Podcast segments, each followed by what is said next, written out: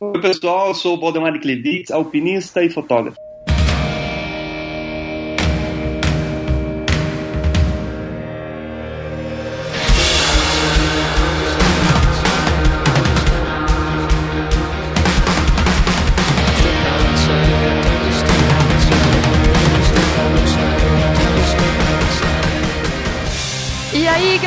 beleza? Estamos começando mais um Papo de Fotógrafo. Eu sou a Ana Cariani e o PDF está mantendo a tradição de chamar pessoas com sobrenomes estranhos. Oi, pessoal, eu sou Paulo Betil e tô eu aqui de novo, substituindo o Rafa Petroco, que tá com em licença paternidade de duas semanas Não, já. Tá quase maternidade essa licença, né? No, quase maternidade, né? São duas semanas só em casa. Vamos lá. Duas não, três, porque vai ser o terceiro programa sem ele. O primeiro eu fiz sozinha. É, é verdade, três programas assim, Petroco. Tá Petroco folgado, em casa dormindo. Tá folgado. Falou que a menina mais dorme do que mama, então ele tá dormindo quando ela dorme. Só pode. É ele que tá dormindo, exatamente. É. exatamente. Fela da mãe. Bom, vamos lá. Vamos lá então. Bom dia, majestade. Bom dia, Zazu. Eu lhe trago as notícias matinais. Vá falando. E indo para mais os recadinhos dos nossos patrocinadores, 46 Graus está sempre cheio de novidades. Em parceria com a Escola de Fotografia Artística de Porto Alegre, a plataforma de criação de sites para fotógrafos está dando 50% de desconto nos planos nos três primeiros meses de assinatura. Então eu vou repetir, vamos lá. 50% de desconto nos planos nos três primeiros meses de assinatura. A barbada é para os alunos da escola que tem uma agenda de cursos e saídas incríveis lá no Rio Grande do Sul. Quer saber mais detalhes? Então acesse o site da escola para ver toda a programação www.efaartística.com. Beleza? E falando agora do Busque Fotógrafo, que é o primeiro e maior site de busca segmentada de fotógrafos do Brasil. Ele foi criado para facilitar o encontro entre fotógrafos e clientes de forma simples e efetiva. Mais de 10 mil fotógrafos brasileiros já fazem parte dessa comunidade. Visita o site, cria sua conta básica gratuita e em breve mais novidades e mais serviços para o fotógrafo. Busquefotógrafo.com.br, onde fotógrafos e clientes se encontram. E por último, mais ou menos importante, vamos falar aí do Valongo, Festival Internacional da Imagem, que acontece essa semana, do dia 12 a 16 de outubro, no Centro Histórico de, do Porto de Santos. Um novo festival, uma nova proposta para os amantes da fotografia, do cinema, do vídeo e do mundo da imagem. Uma programação imperdível com workshops, palestras dos maiores nomes da fotografia e do audiovisual brasileiro. Mais informações e inscrições no site www.valongo.com e um recadinho extra aí em relação ao Valongo é que na sexta-feira, dia 14 de outubro de 2016, tá? Se você tá ouvindo esse programa em outubro de 2017, talvez esteja rolando Valongo de novo, não sei. Né? Provavelmente sim, eu tenho certeza que vai ser um sucesso. Mas agora, nessa sexta-feira, dia 14 de outubro de 2016, o PDF vai ter ali uma, uma partezinha, né? Nós vamos promover algumas palestras que são gratuitas, tá? Uh, são quatro palestras sobre documento são quatro palestras sobre fotografia documental de família e de casamento. Então quem vai palestrar lá é a Grazi Ventura, que vai falar sobre os sete ciclos do feminino, a Karen Scharf, que vai falar sobre o projeto dela, né, Seven Days of Life, e aí na fotografia de casamento, o Rafael Kareliski, que vai falar sobre desaprender a fotografar, e o Fernando Siqueira, que vai o tema da palestra dele é casamentos 35 milímetros distante. Beleza? Então, caso você queira se inscrever para assistir essas palestras, entre em contato com a gente no contato arroba paposfotógrafo.com.br e garanta sua vaga e elas são limitadas, beleza? Então, quem for no Valongo, quinta e sexta, a gente vai estar tá lá e na sexta-feira de tarde vão ter aí as palestras promovidas pelo Papo de Fotógrafo. Beleza? Até sexta. Curta aí o programa que tá show de bola. Tchau, tchau.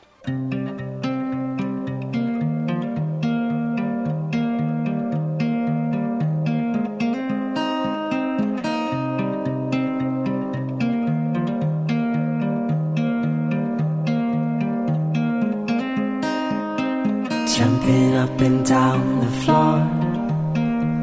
My hair is an animal, and once there was an animal.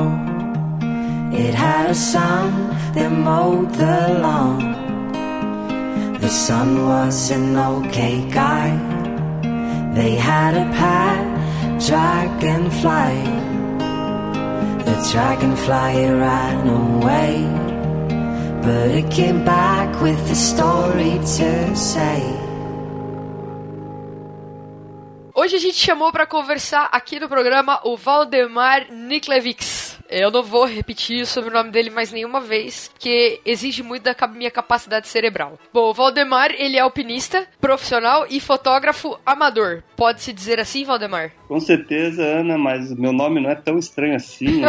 Valdemar Niklevix é um nome polonês, eu sou de origem ucraniana, moro aqui em Curitiba, pertinho da Serra do Mar, onde começou as minhas duas paixões, né? Tanto o gosto pela montanha como o gosto pela fotografia. Que ótimo, Valdemar. Então fala um pouquinho mais de você como alpinista. Como que começou essa paixão na, pela montanha? Conta um pouquinho da tua história pra gente, pra gente conhecer um pouquinho mais de você. Tem muito a ver com a minha origem. Eu nasci em Foz do Iguaçu, eu morei lá até os 12 anos. Eu nasci em 66. É, Foz do Iguaçu era uma cidade muito diferente do que é hoje. É, a natureza estava muito, muito, mais presente dentro da cidade. A gente morava dentro da cidade, mas naquela época é, a gente morava numa chácara. Então eu tive contato com, com, com a natureza, com as árvores, com os animais é, muito cedo.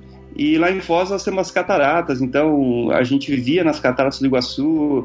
Antigamente você podia tomar banho lá, não embaixo das cataratas, mas a gente tomava banho, a gente e, e, desde aquela época, desde a minha infância, eu fiquei deslumbrado pela beleza das cataratas. Eu sou apaixonado pelas cataratas até hoje, né? É uma das maravilhas da natureza do mundo, né? E quando eu vim para Curitiba, eu fui morar na cidade e senti falta daquele contato que eu tinha com o mato, com os bichos, é, com uma natureza tão exuberante, digamos assim.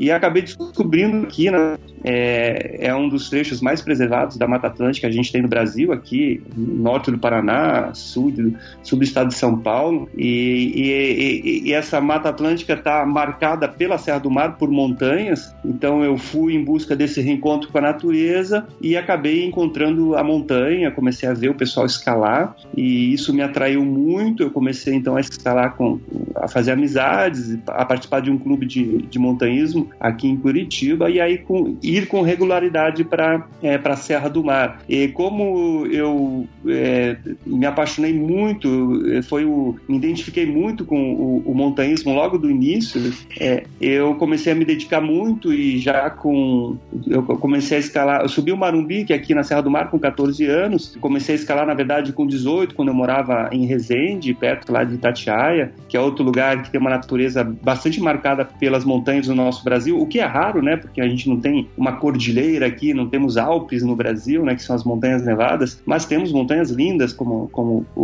o Pico das Agulhas Negras. O Rio de Janeiro é, é bastante é o, é o estado mais marcado pelas montanhas. E eu vivi três anos lá em Itatiaia e, e lá que eu comecei o, o que teve um pulo, um impulso o, a, a minha carreira de alpinista, né? Aí eu voltei para Curitiba com, com 20 anos e acabei escalando o Aconcagua, que é a maior montanha das Américas, com, quando eu tinha 20 anos. Só para o pessoal do Papo de Fotógrafo entender, hoje eu tô com 50 anos, né? Caraca. Então são aí 30 anos desde a minha escalada do, do, do, do Aconcagua, né? Que é a maior montanha das Américas, e isso num jovem de 20 anos, apaixonado pela natureza, por aventuras, por viagens, por fotografia. Imagine, né? É, uh, o, o, quanto é rico e quanto é gratificante, né? Para quem, quem se identifica com isso logo no início. O que é legal é que eu, nesses 30 anos, fui desenvolvendo uma carreira de sucesso, é, e sempre muito do, o motivo que me levou talvez a sucesso foi essa é, esse verdadeiro amor pela natureza e, e, o verdadeiro, verdadeiro amor em registrar isso, em trazer essas imagens, em, em documentar isso e traduzir isso em fotografias, né? Que acabou, acabei ficando com um portfólio assim, com, com um conteúdo é, no meu ponto de vista muito bonito, né? Porque é, é um tema é, diferente para um fotógrafo brasileiro, são as montanhas, né? E, e continuando a minha história, digamos, cronológica, em 91 eu já fui para Everest, né? Então eu, em 88 escalei o Aconcagua, em 91 já fui para Everest. A primeira vez que um brasileiro tentou escalar o Everest. Eu não consegui, isso é muito bom, bom às vezes na montanha, quando você não consegue, você valoriza mais o esforço, você tem ainda mais vontade de voltar. E eu voltei então em 95 e assim me tornei o primeiro brasileiro a chegar no alto da maior montanha do mundo, junto com, com o carioca Mozart Catão, né? Então nós chegamos lá fomos dois brasileiros que chegamos lá em 95. E lógico,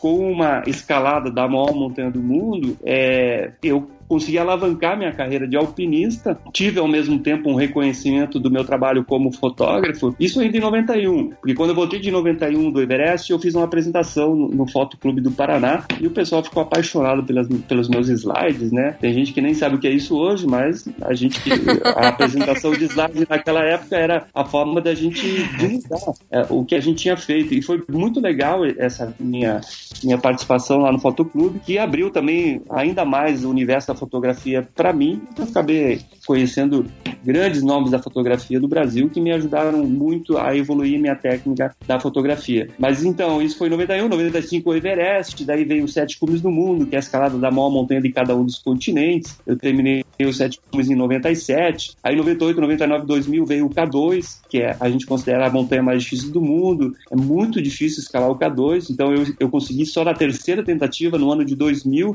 e só para o pessoal do Papo de Fotógrafo entender, ou seja, nunca nenhum outro brasileiro sequer tentou escalar novamente o K2, né? E já temos aí 16 brasileiros que chegaram no alto do Everest e apenas um que chegou, que tentou e chegou no alto do K2, né? Então é realmente uma montanha bem particular, bem difícil. Valdemar, por que, que o K2 é, é, é é um desafio tão, tão grande assim? Por que, que é uma montanha tão difícil de ser escalada? Bom, são vários fatores. O primeiro é, é a altitude. O K2 só é mais baixo que, que o Everest e qualquer montanha acima de 8 mil metros é um grande desafio. O ar rarefeito é, é apenas tem apenas 30% do oxigênio que a gente respira a nível do mar, então isso é extremo para qualquer pessoa. Pegar qualquer pessoa agora, em São Paulo, aqui em Curitiba, qualquer lugar do Brasil, e colocar de avião lá no alto do, do K2 ou do Everest, sem passar pelo, pelos estágios de adaptação, essa pessoa morre em 5 minutos, ou vítima aí de um edema cerebral, de um edema pulmonar, então isso, isso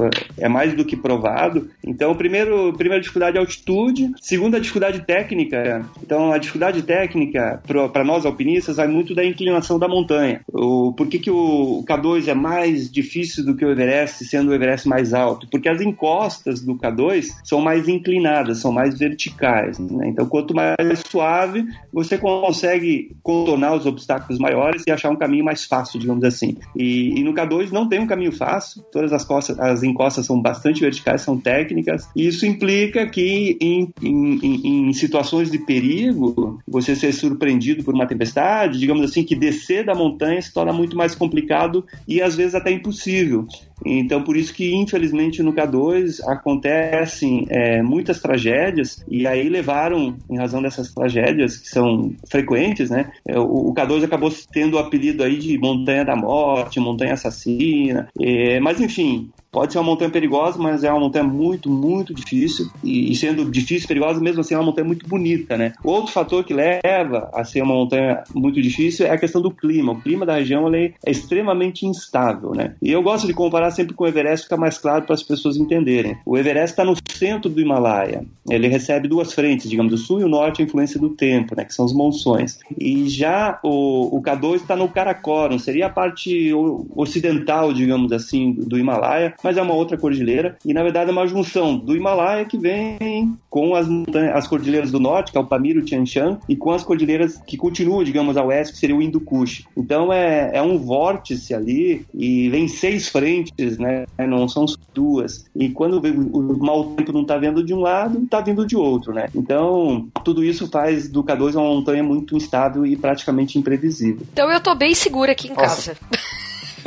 muito melhor, muito melhor. Muito melhor eu digo é, vírgula, porque ao mesmo tempo que o K2 é uma montanha difícil e perigosa, ela é muito exigente. Então você é testado de todas as formas e você, quando participa de uma experiência como essa, eu posso dizer que você evolui muito. Então, você até trazendo para o nosso papo, né, que é a fotografia, você tem que gostar muito de fazer a foto, de você tem que se esforçar muito mais para trazer uma boa imagem, é, tem que ter muito mais paciência na hora de tirar da mochila do equipamento, é, e ao mesma forma em, em termos de escalada, em termos de sobrevivência, em termos de se alimentar, em termos de montar o seu acampamento, a sua barraca, é, e isso é legal. Eu gosto disso. Acima de tudo, eu gosto de desafios, né? E eu gosto muito mais daquela foto difícil do que daquela foto fácil, né?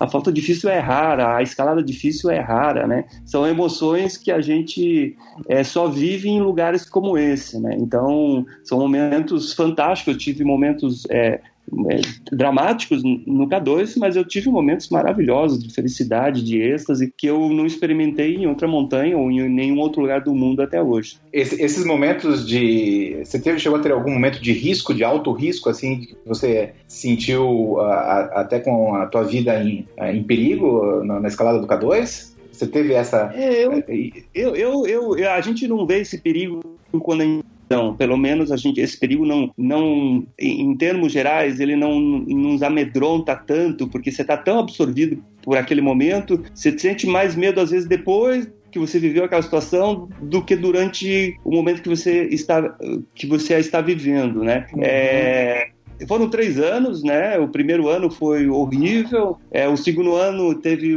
a morte de um colega, não da minha equipe, mas uma, uma equipe que estava lá fazendo o mesmo que a gente, então nos afetou bastante. E só no terceiro ano foi, foi um ano quando a natureza nos foi, digamos, nos deu uma espécie de trégua e tudo ocorreu, é, ou quase ocorreu normalmente, né? Embora o tempo tivesse bom e a gente tenha feito o cume, é, que chegar no ponto mais alto, que é isso que é o coroamento desse projeto, dessa escalada, na descida eu acabei passando uma noite a 8.400 de altitude, a 30 graus negativos, apenas com a roupa do corpo, sem barraca, sem nada, né? Então esse foi o momento mais dramático da minha vida como alpinista, aconteceu justamente ali no Tatu. E eu optei em não descer, eu estava com outros dois amigos, dois italianos, um deles já tinha descido primeiro, e eu estava descendo com o outro italiano, e a gente escureceu. Eu acabei ficando sem lanterna. Essa é, é uma história muito longa para contar aqui. É, eu, eu, narrei com detalhes essa minha aventura no K2 num dos meus livros, que se chama Um Sonho Chamado K2.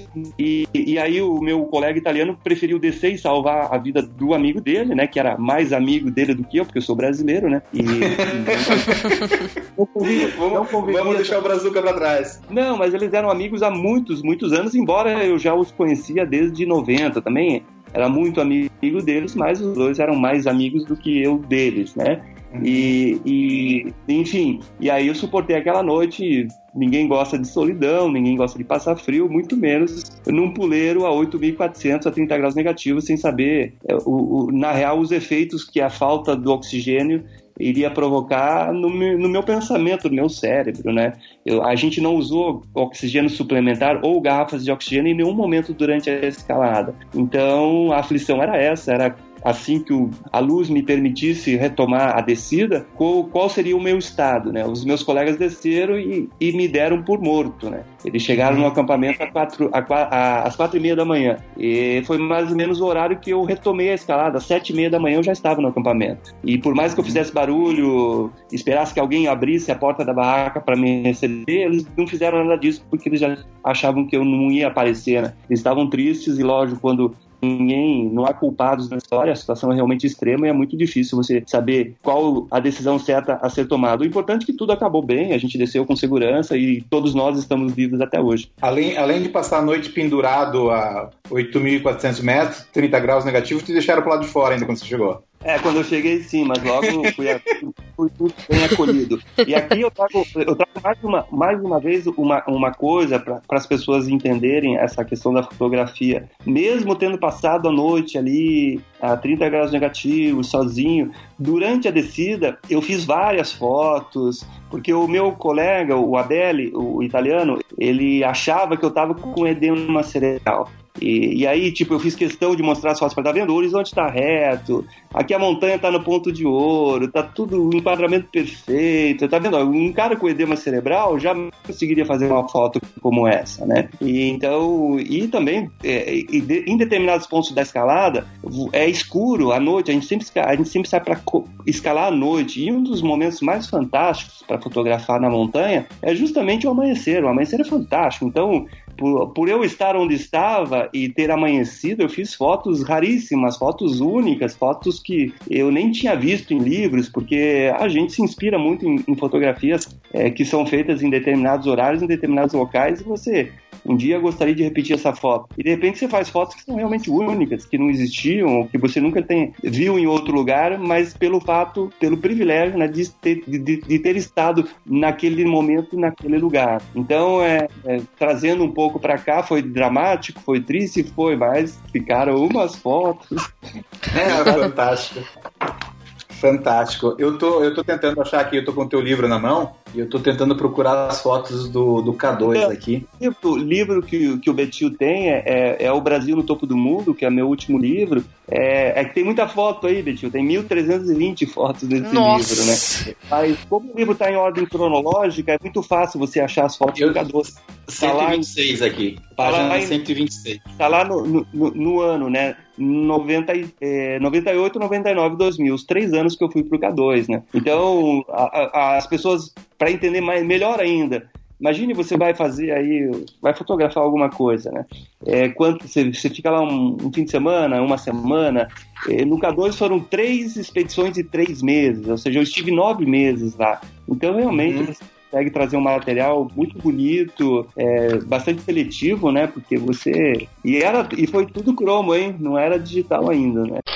Naquela época era um pouquinho mais difícil, né? De você carregar um monte de coisa e ter que se preocupar com o que você já tinha fotografado e armazenar isso com segurança. Como é que funcionava isso na época do, do filme aí que você fotografava com cromo? Na verdade, 98, 99, 2000, eu já tinha uma, uma máquina digital muito simples. E eu já tinha um site, né? Já trabalhava na internet e já, já fazia o acompanhamento online das minhas expedições, que é, que é um, um valor agregado muito importante comercialmente falando quando a gente depende de patrocínio para realizar esses projetos, né?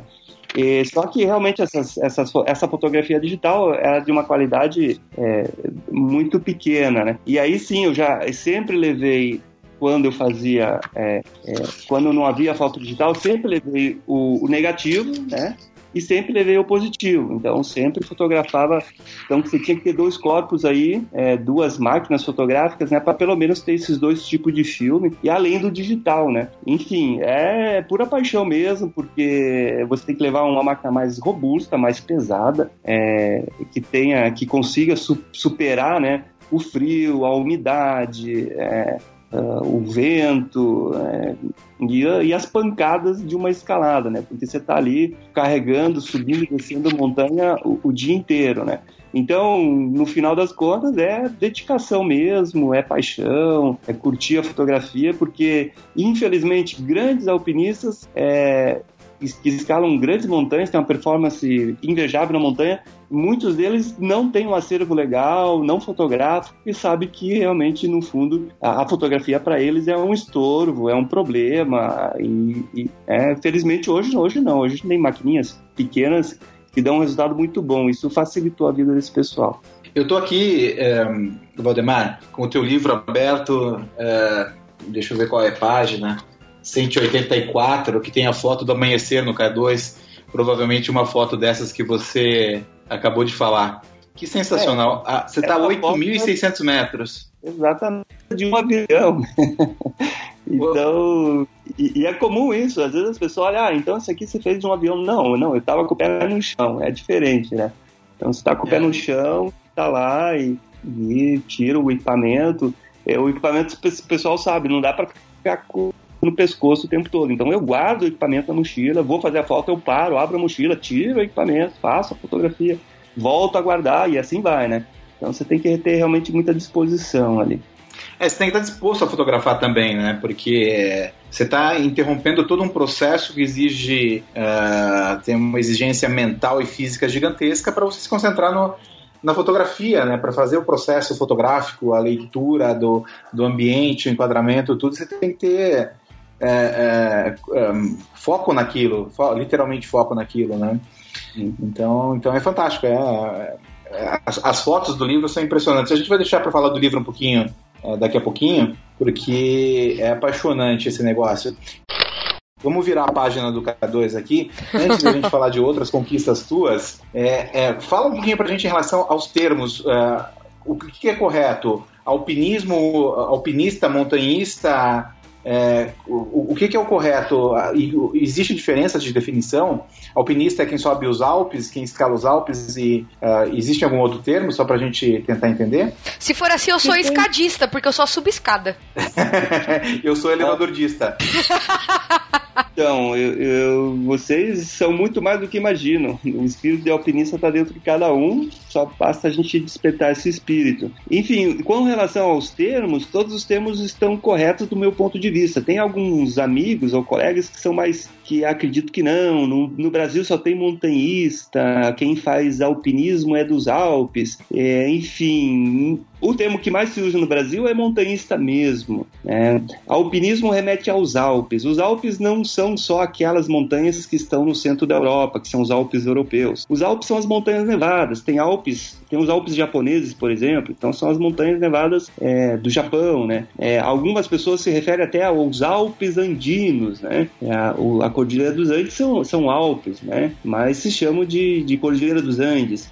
E aí, algumas pessoas dizem que quem faz escala nos Andes é andinista e não alpinista. Nossa, sério. Esse é um termo que eu não conhecia. Andinista, bacana. Pra mim, andinista é só quem anda. É.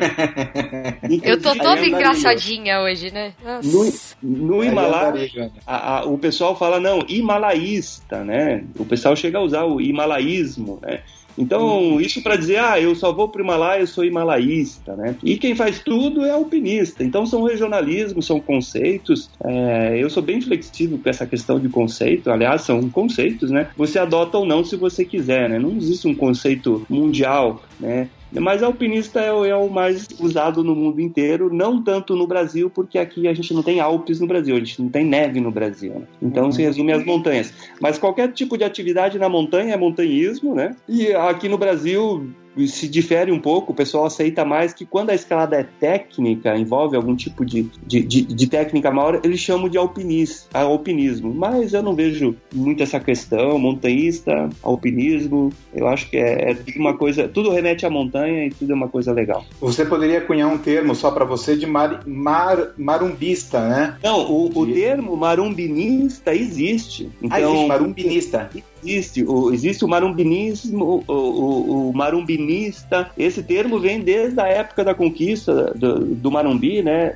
Desde 1870, quando começou a, começaram a tentar escalar é, o, o Marumbi aqui na Serra do Mar do Paraná. E foi um movimento muito forte, porque o marumbinismo é, floresceu de uma forma muito romântica, muito apaixonante. Então são épocas que vivemos, né, do, do, do início do esporte, né, desde a da época da escalada do Mont Blanc, que foi 1786, né, foi, digamos, quando surgiu o alpinismo como esporte, e quando começaram as primeiras expedições no Himalaia, no início de mil, 1900, aí surgiu o himalaísmo, né? E há um pouco na década de 30, 40, começaram as grandes expedições nos Andes também, aí surgiu o andinismo. Enfim, é um mundo é, muito distante da, de nós brasileiros, porque a gente não tem grandes montanhas que marcam o nosso território, então a gente está um pouco alheio a essa história, mas ela é muito presente nos países europeus, que são marcados pelos Alpes europeus, é muito marcante nos países da Ásia Central Central, que tem grandes cordilheiras, né? É muito marcante por países onde tem neve, né?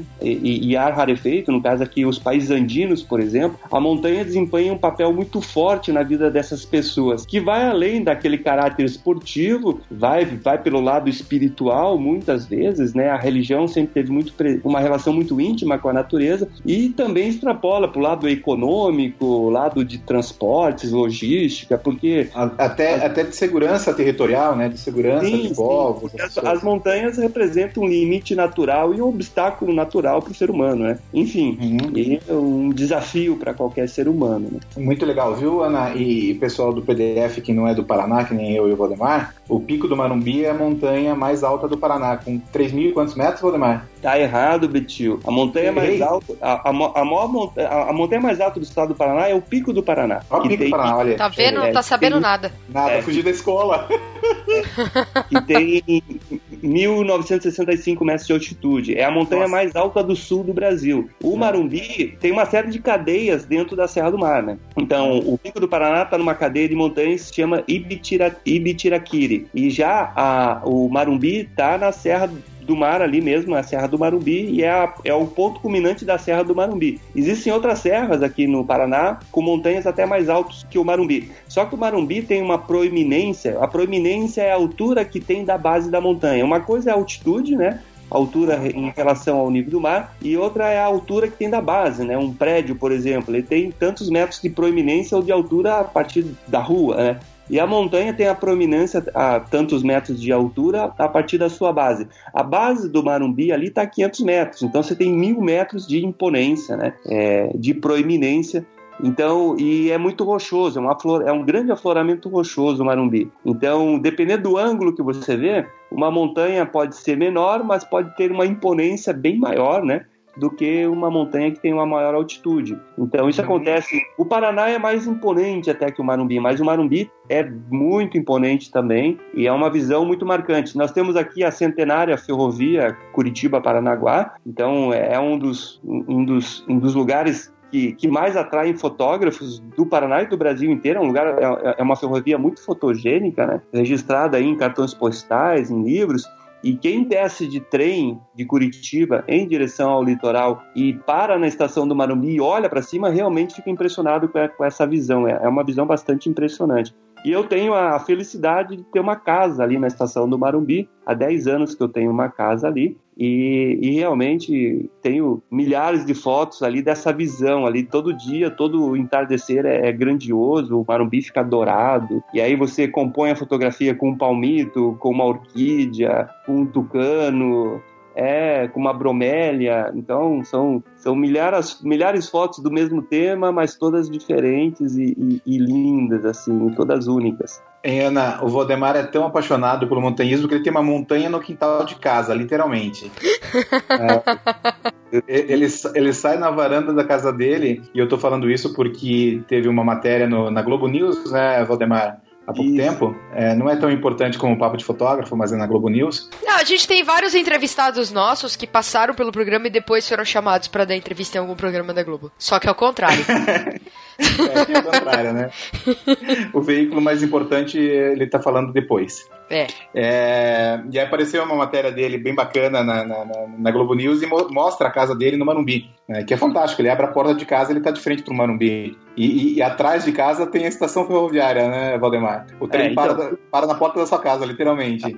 É, e esse ambiente, o que ele é? Ele é inspirador, ele é inspirador. Ele é ali que eu treino, tudo bem que eu me aprofundo na fotografia ali, mas ali eu consigo me inspirar para em busca de novos desafios, uma nova viagem, ali que eu é, faço o planejamento das minhas viagens, que eu detalho as minhas expedições, ali que eu edito as fotografias depois, porque na cidade é, tem muita interferência, né? Então lá no Marumbi ainda não tem internet, não pega celular, então você consegue é, ter tempo para você, tempo para os amigos, tempo para aquilo que você gosta, tempo para o chimarrão e tempo para a fotografia também também, né? Porque é, é, o mundo é muito dinâmico, ele acaba te castrando, né? Te tirando daquelas, te, te afastando das coisas que você gosta ou daquilo que você poderia evoluir, se aprofundar melhor se você tivesse mais tempo para se dedicar, né? Então ali é um refúgio é, espiritual, não só meu, mas a gente tem uma comunidade, né? Que amam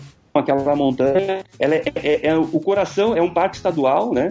Então a vila do Marumbi é propriedade privada, mas é uma ilha dentro desse parque. E quando você está na, na, vila do Marumbi, que está colada à estação, a estação ferroviária é uma concessão do governo, então também é uma área, digamos, particular, né? E a vila existe porque a vila foi é, campo de obras da, da ferrovia, foi pedreira, foi bananal e hoje ali tem 20 casas, é proibido construir casas novas. Então é um privilégio realmente ter uma casa nesse lugar, né? Quando você está escalando o Marumbi, você olha para o lado, ao redor, e você só vê floresta, é a Mata Atlântica primária, além da ferrovia que quebra um pouco o equilíbrio da paisagem, você não vê cidade, você não vê você não vê rodovias, você não tem interferência, além do trem quando passa, é, não tem nenhum outro tipo de barulho, né? Quando o trem cruza a, o último túnel e faz a última curva, o silêncio é absoluto, é fantástico realmente. Muito, muito bacana, muito bacana.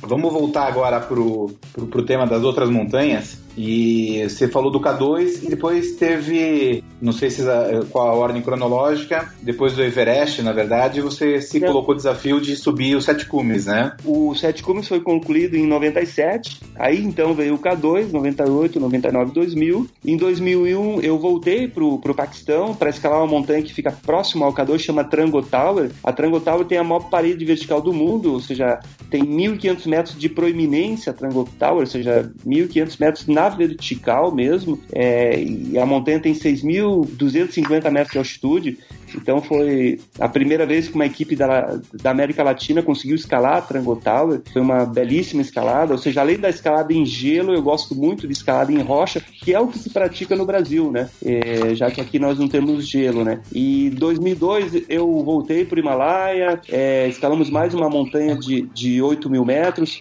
É importante o pessoal que curte aí o, o, PDF entender que nós temos 14 montanhas no mundo com mais de 8 mil metros.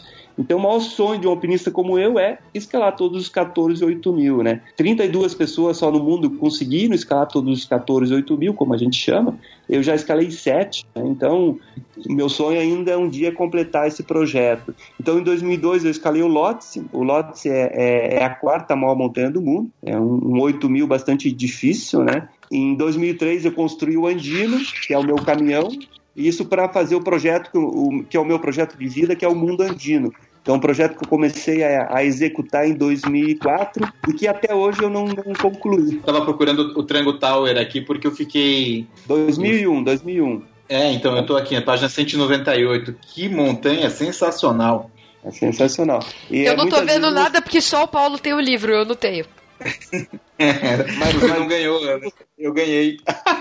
É, é aquele papo. Às vezes as pessoas olham, mas não enxergam, né? É, gente, então... pra mim, na boa, eu tô imaginando as montanhas tudo igual, tá? Tipo, a montanha alta com neve.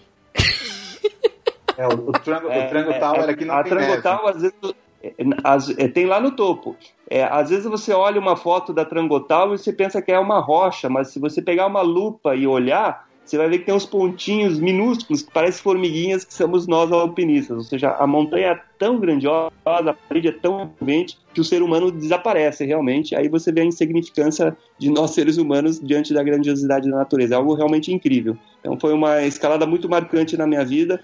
Isso em 2001, 2002, daí veio Lotes. Aí o Mundo Andino começou em 2004, né? E estou desenvolvendo até hoje, mas nesse período voltei ao Himalaia. Em 2005, escalei o Everest novamente, 10 anos da escalada do Everest. Em 2006, eh, eu fui para Nova Zelândia, eu fui para Tasmânia, fui para Groenlândia. Foi um ano muito bonito, né?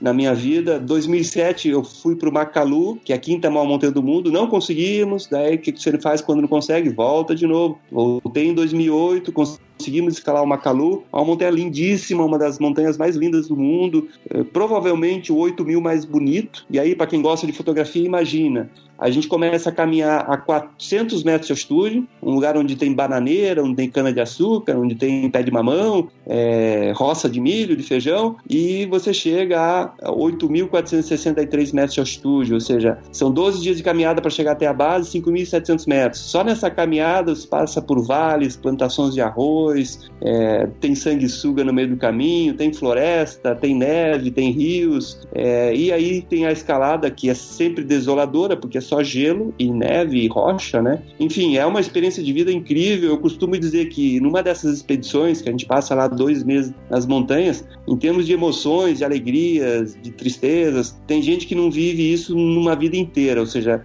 a gente é tudo condensado, a gente está ali com sentimento à flor da pele, é, é algo absolutamente incrível que acontece na, na vida da gente quando a gente se propõe a, a vivenciar uma, uma experiência como essa. Para quem gosta de fotografia, então, Katmandu, o Nepal, é, é, a Ásia concentrada, entende? O Nepal é um país muito pequeno, ele é um pouco menor que o estado do Paraná e tem oito das maiores montanhas do mundo. Imagine que o lado sul do Nepal está a 80 metros de altitude.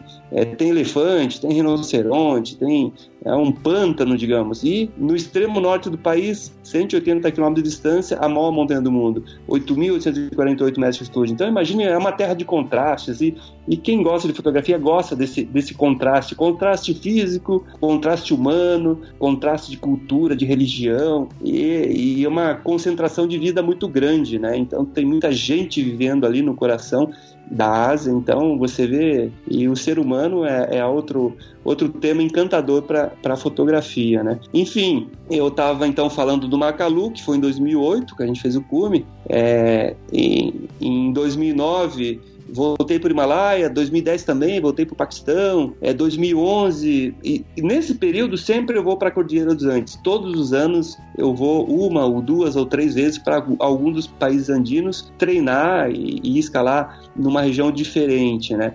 2011 a gente escalou o Salto Ândio na Venezuela. O Salto Ândio é, é, a cachoeira mais alta do mundo, né? Tem 978 metros de altura. O paredão tem 1.100 metros em negativo. Então a gente ficou pendurado 13 dias no vazio. É, realmente também é um, é um outro material, um outro é, álbum de fotografia lindíssimo que eu tenho da minha carreira, a escalada do Salto Ândio.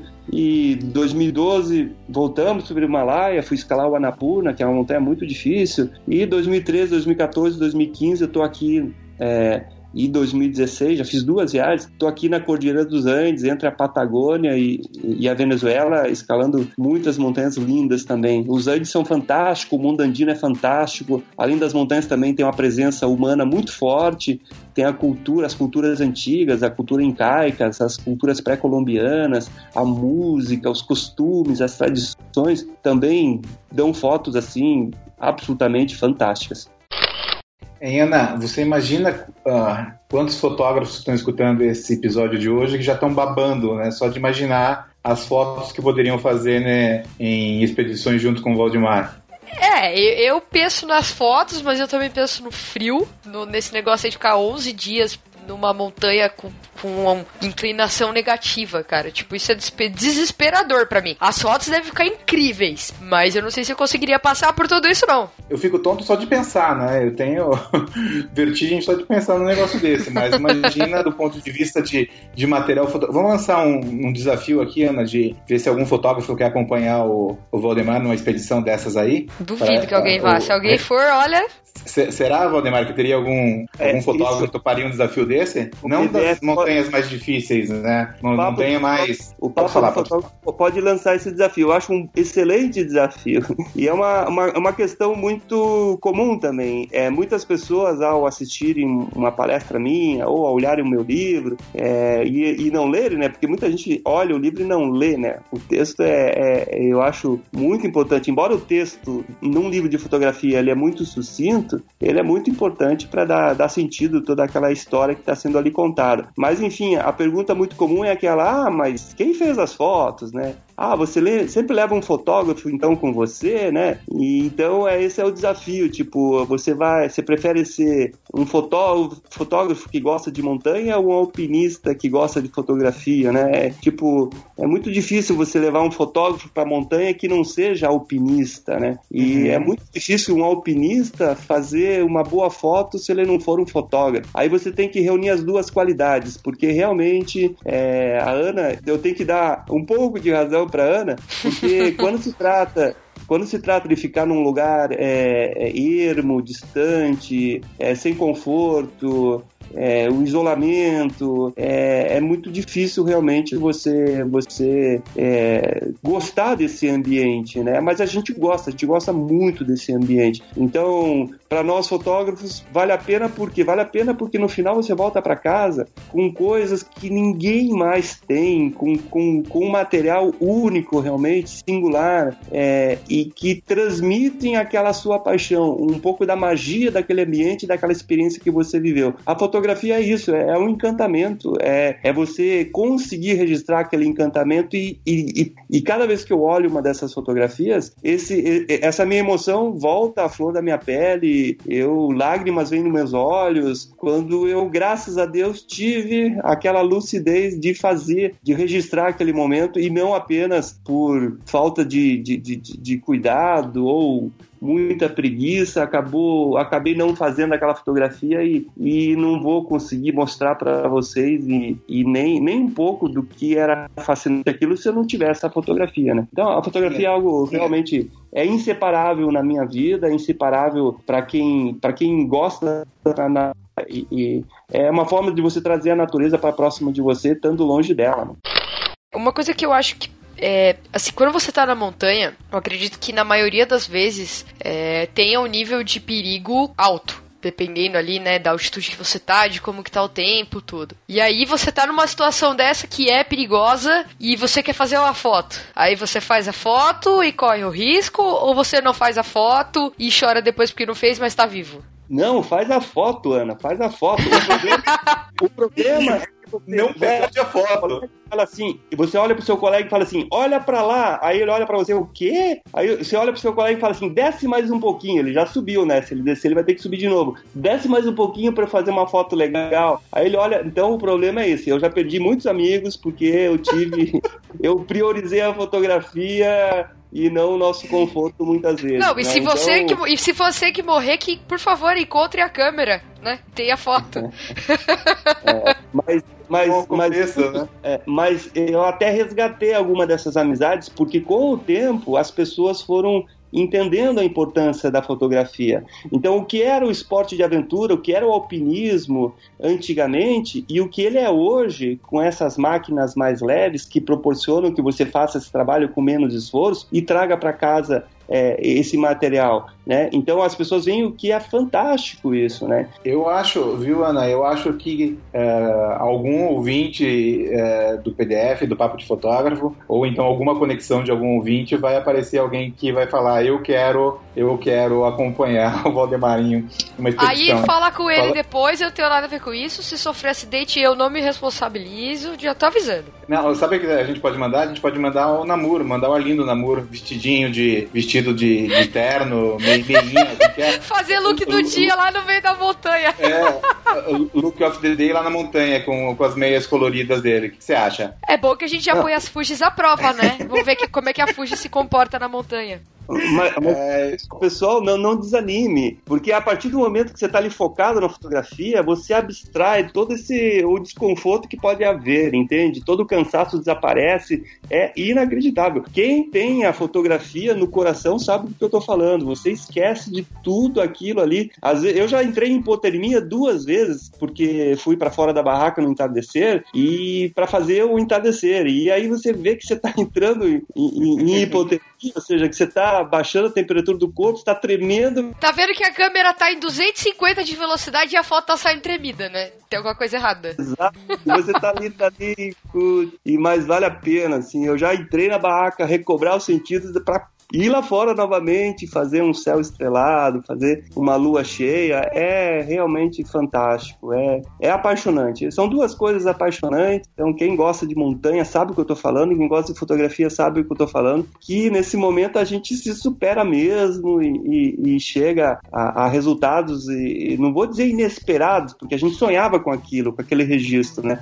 A gente consegue trazer para cá o que só os olhos estavam vendo, né? Mas agora a gente pode compartilhar isso com as pessoas porque foi registrado aquilo, foi a fotografia é eterna, vai estar ali para sempre para todo mundo. E isso é muito legal hoje porque hoje a gente compartilha, né, gente? Hoje a gente tem Instagram, Facebook, mídias sociais. É maravilhoso isso. Então, quanto as fotos minhas em slides ainda estão lá no meu arquivo lá, esquecidas, né? Fotografias que só eu vi, ninguém mais viu. Isso é um pecado, é um pecado. Aí tem que digitalizar, tem que pôr para todo mundo, para inspirar todo mundo, né? Para para mostrar o quanto o mundo é lindo, o quanto, o quanto Deus fez por nós, né? E tá aí. Só basta a gente ter vontade de ir lá e registrar. Com certeza. eu tô, eu tô olhando, eu tô olhando teu, teu Instagram aqui na, eh, na minha tela agora, Valdemar, umas fotos incríveis aqui. Eu, e depois a gente coloca né, na.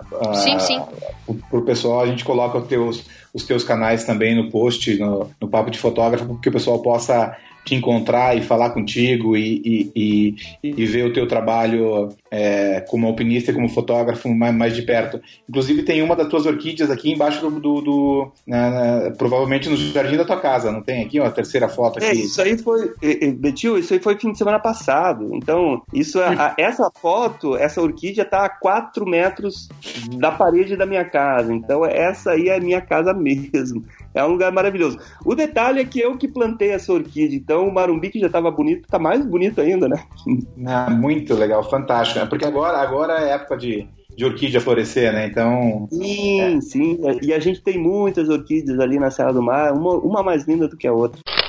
Legal, Valdemar. Fala pra gente, você escalou o Aconcagua em, no, em 86, com 20 anos de idade. O, 88, na verdade. 88. Em 88. E a fotografia já te acompanhava nessa época? Você já fotografava? Ela veio depois? Uh... Ela, ela, veio junto, e é engraçado, porque quando eu fui pro, pro Aconcagua, eu já levei roubei do meu pai, né? A, a, minha primeira máquina fotográfica, que era uma Olympus Trip, né? A Olympus Trip 35. Muita gente usou isso Clássica. no passado. E, e, enfim, a gente, o meu pai não era um, um, não tinha essa paixão pela fotografia, mas veio a, para mim o interesse de registrar aquela minha experiência, né? E, enfim, e eu e o meu pai ficava furioso porque depois, nos anos seguintes, é, ele falava, pô, você gasta todo o seu dinheiro com fotografia. E a fotografia era mais cara, né? Uma máquina fotográfica era mais cara, o filme era caro, a revelação era cara. Caro para mim, sempre foi caro para mim. Não sei se ó, algumas pessoas, mas sempre foi um hobby meio caro. Quando eu fui, entrei no fotoclube em 91, é, qual que era a figura dos fotógrafos lá do fotoclube? Eram senhorizinhos já, todos bem de vida e que tinham dinheiro, né? Então eu lembro, é, sempre depois da reunião do fotoclube, o pessoal ia jantar em algum restaurante. Eu não tinha dinheiro para pagar o meu jantar, né? Então toda e eles faziam questão, não, você vai com a gente e alguém toda todo jantar alguém pagava o meu jantar, né? Porque senão eu não iria no jantar depois, né? Então a cara e hoje hoje está democratizada, hoje ela ela ela ela tá acessível a, a, muitas pessoas, uma forma que você se você tiver uma um, um, um, uma máquina aí de que te dá um resultado razoável, não precisa ser algo é, Lógico, se for falar em a nível de profissional é outra história, mas para um amador, uma máquina aí mediana, ela cumpre a sua função e, e, dá um resultado maravilhoso nessa pessoa souber usar bem os recursos que ela, que ela dispõe, né? Então, hoje ela está bem mais acessível, mas no, no início foi difícil. Tanto que eh, em 91, quando eu fui para Everest, é, e que foram as, as primeiras boas fotos que eu realmente trouxe, foi porque um colega, um amigo de um amigo meu pediu, me emprestou uma máquina fotográfica, me emprestou uma Canon A1 eu, vi, eu, eu cheguei a ter depois mais quatro corpos da Canon A1. Eu me adaptei muito com a máquina, a máquina era muito boa, né? E foi quando então eu trouxe os slides da, dessa em 91 para Curitiba e fiz a exposição no Fotoclube, no final da minha apresentação eu fui decretado sócio honorário, né? E, e comecei a participar então do Fotoclube, graças a essas fotos. Ou seja, a, a partir do momento que alguém jogou na minha mão ou que eu tive acesso a uma, uma boa máquina fotográfica, eu consegui trazer um material muito bom, porque noção de composição, enquadramento, é, um olho para fotografia eu já tinha, né? E que foi muito aprimorado, aprimorado como eu disse lá na reunião reunião do fotoclube. Para quem participa de reunião do fotógrafo sabe muito bem como é. Como é uma reunião dessas? Você chega lá, mostra uma fotografia e no primeiro instante todo mundo fala: "Que foto linda!", né? É exatamente assim que fazia no fotoclube do Paraná. Passavam-se 10 segundos, você usou o filtro errado, você usou a abertura errada, a exposição errada, você usou o filme errado. E aí começavam as críticas, sempre muito construtivas, e aí sim a gente aprende, né, com essas pessoas que são verdadeiros gurus da fotografia que a gente tem aqui no Brasil e que realmente só pelo olho já naquela época sabia o filme que você estava usando, né? Então era uma briga de usar o Velvia, o Provia e, e, a, e a questão do negativo também que eu comecei, eu usava bastante o, o Hectar 25 da Kodak, né? Sempre preferi o Fuji, né? Na questão do ela se adapta muito mais à luz da montanha, ao gelo, à neve e o Kodak mais pro, pro papel, sempre preferi. E aí o Hectare 25. E aí vai ver que são asas que tem é, são baixas, né? mas na luz que a gente tem na montanha são ideais. A gente tem sempre um excesso de luz, que é o problema na fotografia na neve e no gelo. Então tem que saber muito bem como usar isso para a sombra não ficar muito escura ou para o branco não ficar estouradaço, que é, que é um desafio para nós. Né? É, na, neve é rebatedor para tudo que é lado, né? Que rebatedor o quê? Eu tô... não, a, a, não, eu tô dizendo que a neve é um rebatedor, então você tem ah, rebatedor para todos os lados. Então estoura tudo. Desculpa. Desculpa. é, não, é a reverberação. Eu do mesmo jeito que o Valdemar. É, eu é. disse de um jeito e vocês entenderam de outro. Ah. O rebatedor não, que vai usar aí vai ser pano preto pra tentar diminuir a luz, porque Viu? Deixa eu aproveitar o gancho, Valdemar. Você falou em equipamento, quando você teve um equipamento melhor. Uma coisa que sempre se discute na, na fotografia é essa questão do equipamento, né? Que o, a, a, o equipamento não faz o fotógrafo. Dá para fazer algumas analogias em relação ao montanhismo, ao alpinismo, de ter o melhor equipamento, de ter o equipamento top, mas o fator humano está sempre muito envolvido, a preparação, o planejamento, o conhecimento, todo o repertório que você carrega de todo todas as montanhas que você já escalou, já é, você acha que, é, como fotógrafo, e é alpinista, ou alpinista e fotógrafo, dá para fazer alguma analogia em relação a isso? O equipamento faz a diferença? O quanto é importante? O que, que você acha disso? Eu acho que o ser humano é essencial. Eu acho que a sensibilidade do ser humano é insuperável por qualquer máquina. Agora, temos que concordar que, que o equipamento é importante. Nós temos uma tecnologia hoje na fotografia brilhante, né? É brilhante mesmo. E nós temos uma tecnologia no alpinismo também brilhante, né?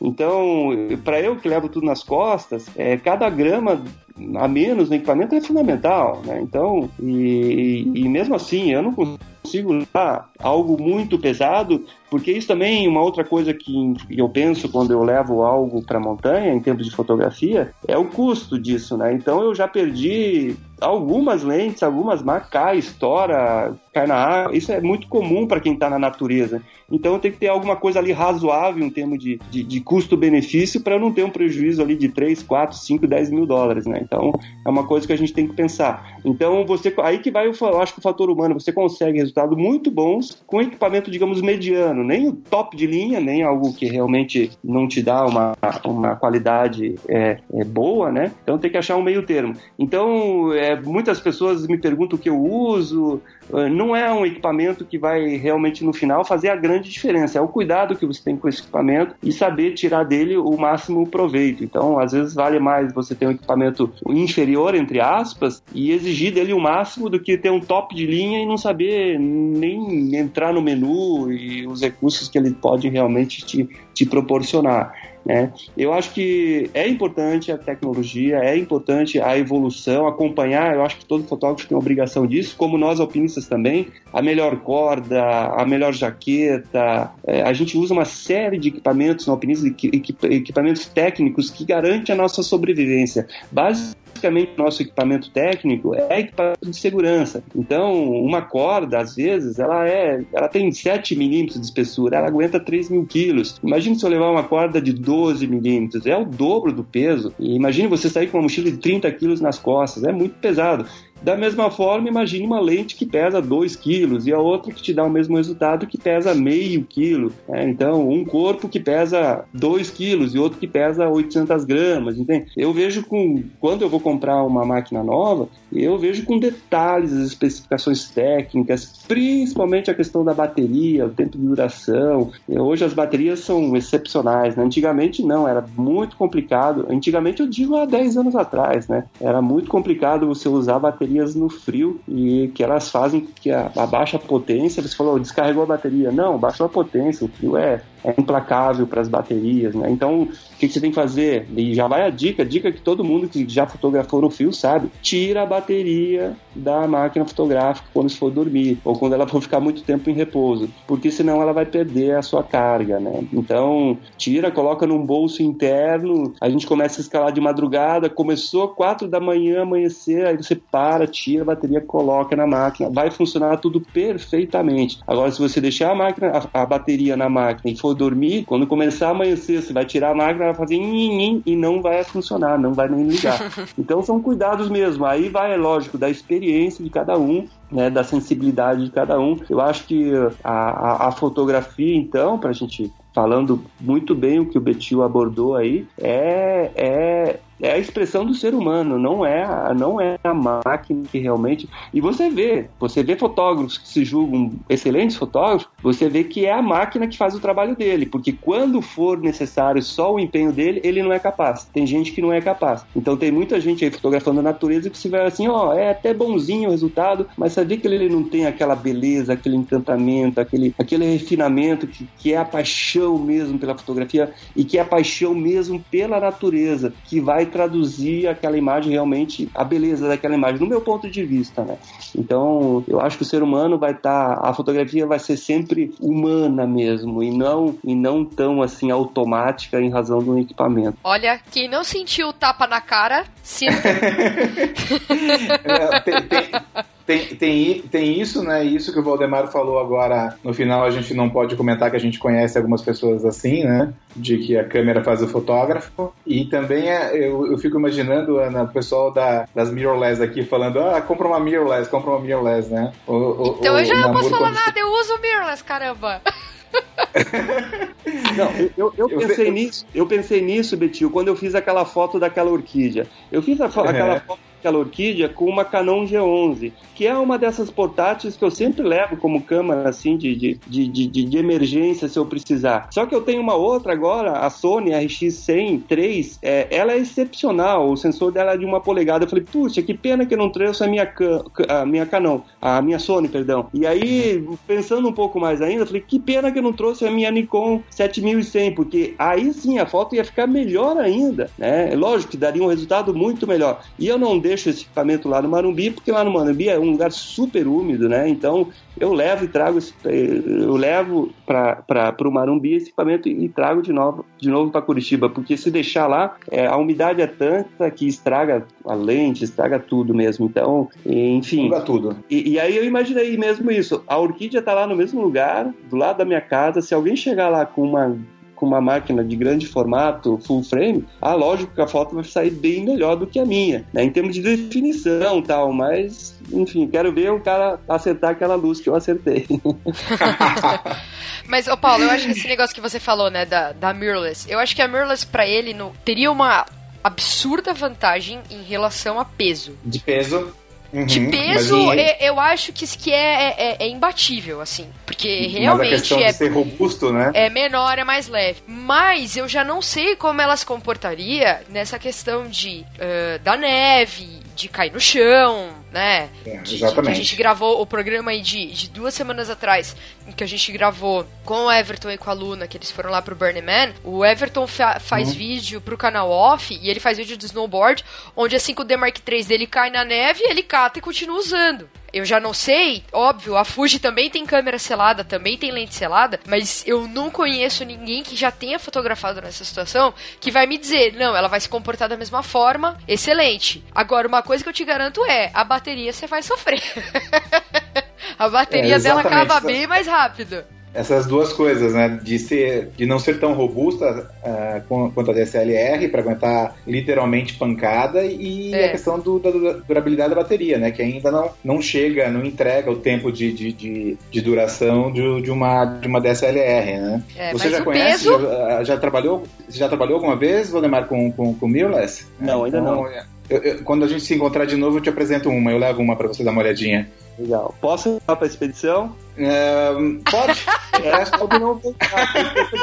Se ela não voltar, o risco foi você que assumiu. Eu, eu, eu, eu, prefiro que você leve a câmera para a expedição do que você me leve para a expedição. Então, a câmera empresta. E eu, eu não tenho chance de, de fazer uma expedição contigo, nem, uh, nem no Marumbi. Nem no Marumbi. Não, tem sim. Betil, é, é, você tem sim, a Ana também tem, e muita gente que acha que nunca teria, que está nos escutando agora tem. É, essas expedições que eu faço são, são muito dinâmicas, são longas. Você pode ir com a gente até a cidade mais próxima, até o acampamento básico. Você não precisa subir a montanha com a gente. E isso é importante. Eu trabalho com vários colegas que às vezes vão até o acampamento base. Enquanto a gente está escalando, ele está ele tá fotografando a flora, a fauna, o cotidiano, a cultura, aquela tribo de índios ali, o dia a dia, as plantações, é, o, a criação de animais, enfim, é, você não precisa ir para a montanha e escalar a montanha. Você pode retratar a montanha estando apenas no entorno da montanha, estando apenas na base da montanha. Então, que muita gente me escreve, acha legal o que eu faço, eh, você é um privilegiado. Eu falo, não, gente, você também é um privilegiado, você está vivo. Eu sempre lembro para as pessoas que o único privilégio que nós temos é estar vivo. E se você está vivo, você pode. Você pode ir até onde o teu corpo te levar e ir lá fazer o seu trabalho, lá, lá sentir o êxtase que eu sinto ao chegar no alto de uma montanha. O êxtase para você pode chegar até a base. Aquilo ali vai uhum. ser tão inédito para você tão diferente já que vai ser grandioso e vai ser maravilhoso e você já vai trazer um trabalho para casa incrível. E pode ser o primeiro degrau para você chegar um pouco mais perto do alto da montanha, né? Então é, é degrau por degrau. O, o que é importante é não ficar em casa, né? Não ficar achando, ah, eu nunca vou conseguir fotografar é, na planeta eu nunca vou conseguir fotografar um cara escalando. Às vezes é importante para nós, alguém está num lugar estratégico, num ponto é, realmente de observação é, bom, fotografando a gente escalar, porque a escala, a, a, escala do homem perante a montanha é muito incrível. Quando você consegue falar, tá vendo aquele pontinho vermelho? É uma pessoa. Você olha, nossa, é mesmo. Você pega com uma tela essa pessoa diante daquela, nossa, saem momentos realmente inesquecíveis. E são fotos que eu não tenho, ou seja, porque eu tô lá escalando e não tem, às vezes, às vezes não tem esse cara que tá lá atrás fotografando a gente. E é muito importante. Então tem, tem muita gente boa que fotografa montanha que não é alpinista, que não escala, mas ele vai até metade do caminho, ele vai até a, o, o, o, limite das neves, aonde começa a parede, e fotografa a gente. Quem quem já quem conhece o, o, o, paraíso do Ansel Adams, né, que é o, o, Parque Nacional de Yosemite lá na Califórnia, sabe do que eu estou falando. É um lugar maravilhoso. Se você ficar na estrada só fotografando, você já fotografa coisas incríveis. E quando você olha para aquelas paredes, você observa dezenas de alpinistas escalando. E você consegue fazer fotos de escalada sem nem pegar numa corda. Então, você está você tá dentro daquele cenário, né? E você vê os alpinistas ali fazendo lances incríveis e espera aquele movimento, aquele momento, aquela luz. E Yosemite é um lugar aí que nem preciso dizer, né? Para quem conhece um pouco do Ancelado, sabe que ele dedicou uma vida a, a, aquele parque, né? Porque é um lugar extremamente fotogênico, né? Tem elementos ali fantásticos e tem um alpinista ali, tem um escalador dentro desse, desse cenário que é, que é realmente incrível. É, você falando assim, a minha mente inquieta já começa a desenhar aqui uma expedição fotográfica com Valdemar Niklevix já com, com fotógrafos. É, já pensou? Expedição fotográfica, Valdemar Niklevix e papo de fotógrafo? A gente Opa. desenha alguma coisa assim? É, então, vamos fazer, porque eu, eu já conversei com o Valdemar é, pessoalmente algumas vezes e ele falou que ele, ele faz isso até para empresas, né? Faz projetos para empresas. É, acho que isso aqui é bacana de falar também. É, às vezes a empresa quer lançar um desafio para uma equipe ou então quer é, incentivar as pessoas que conquistaram resultados, chegaram ao, ao topo do, do, do mundo no, no, no, segmento de, de, trabalho deles, e ele desenha, você também desenha, né, Valdemar? É, expedições para empresas, expedições corporativas. Não sei se a gente não desenha juntos aí uma expedição fotográfica, convida fotógrafos do Brasil e você define algum local que tenha um nível de dificuldade para iniciantes e a gente vai para lá fotografar contigo e registrar e fazer um, um grande, uma grande festa entre uh, fotografia e natureza um monte de gente. Seria fantástico. É mais ou menos isso que eu fazia antigamente, né, quando eu trabalhava como guia aqui na América do Sul.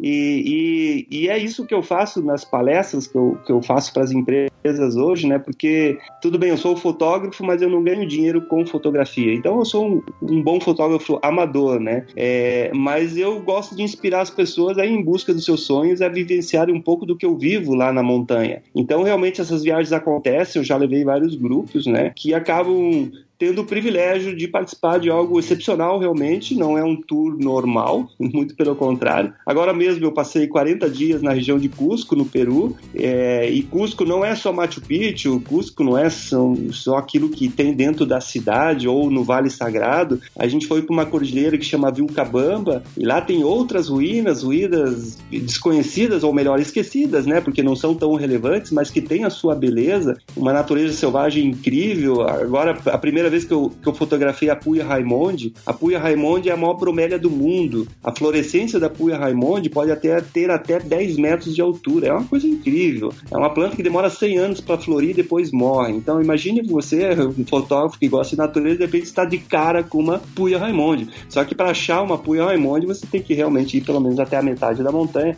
Essa, essa fotografia da Puya eu fiz a 4.100 metros de altitude. Então são experiências fáceis de acontecer de um grupo acompanhar expedição ao, até, até a base da montanha mesmo. E depois, lógico, a gente vai escalar, o grupo volta para casa com o seu material, né? Então é algo legal, eu, eu curto, eu levo muitos amigos, né, que se predispõem, a gente acaba fazendo amizades e, e eu digo, a, ali no próprio Marumbi, as pessoas me procuram pela internet, eu falei, apareça lá no Marumbi. E as pessoas aparecem mesmo, e aí você faz amizades e organiza essas viagens, e daqui a pouco essas pessoas estão indo junto com a gente e participando de algo que jamais elas pensavam que, que poderiam vivenciar, né? Que é uma, é uma expedição exploratória mesmo, uma expedição fotográfica, e você não está indo lá para fotografar Machu Picchu, você está indo lá para fotografar, fotografar Víticos, Cabamba de la Guerra, Espírito Pampa, que são ruínas incaicas que serviram de resistência dos incas é, quando os espanhóis invadiram. Só que para chegar nesses lugares não tem um trem, não tem um helicóptero, não tem um ônibus. Você vai ter que caminhar duas, três horas, mas vai chegar no lugar. E aí,